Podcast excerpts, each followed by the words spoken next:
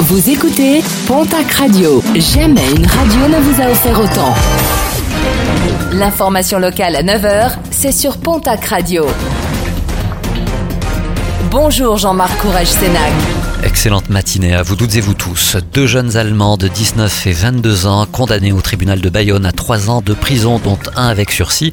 Ces derniers avaient importé 140 kilos de cannabis du Maroc, une valeur marchande de près de 290 000 euros, de la drogue planquée dans la roue de secours, les portières, le pare-choc, ainsi que le châssis de la voiture qui avait été stoppé le 11 août dernier par les douaniers à Biriatou.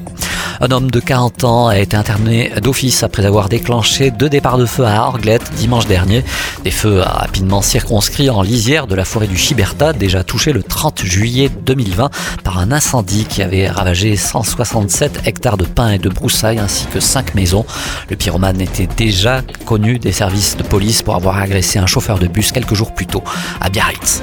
En Haute-Garonne, l'ordre des médecins a saisi la préfecture suite à une campagne d'affichage Un panneau publicitaire où il était indiqué qu'un accident cardiovasculaire est causé pour 100 injections de vaccins.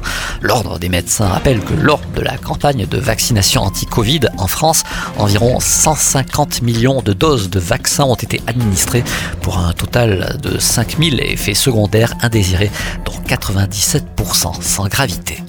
Un mot de sport et de football avec une nouvelle recrue du côté du Pau FC. Le club béarnais vient d'enregistrer l'arrivée de l'attaquant international guinéen Mohamed Yatara. Le joueur formé à Lyon a notamment évolué à Troyes, Auxerre et Angers. Il compte plus de 200 matchs en Ligue 1 et Ligue 2. Mohamed Yatara a signé un contrat de deux ans avec les jaunes et bleus. Et puis en basket, après une intersaison plutôt mouvementée, l'élan béarnais retrouve des couleurs et se restructure. Hier, le président des Verts et Blancs a annoncé l'arrivée au club d'Audrey Saurette en tant que directrice générale.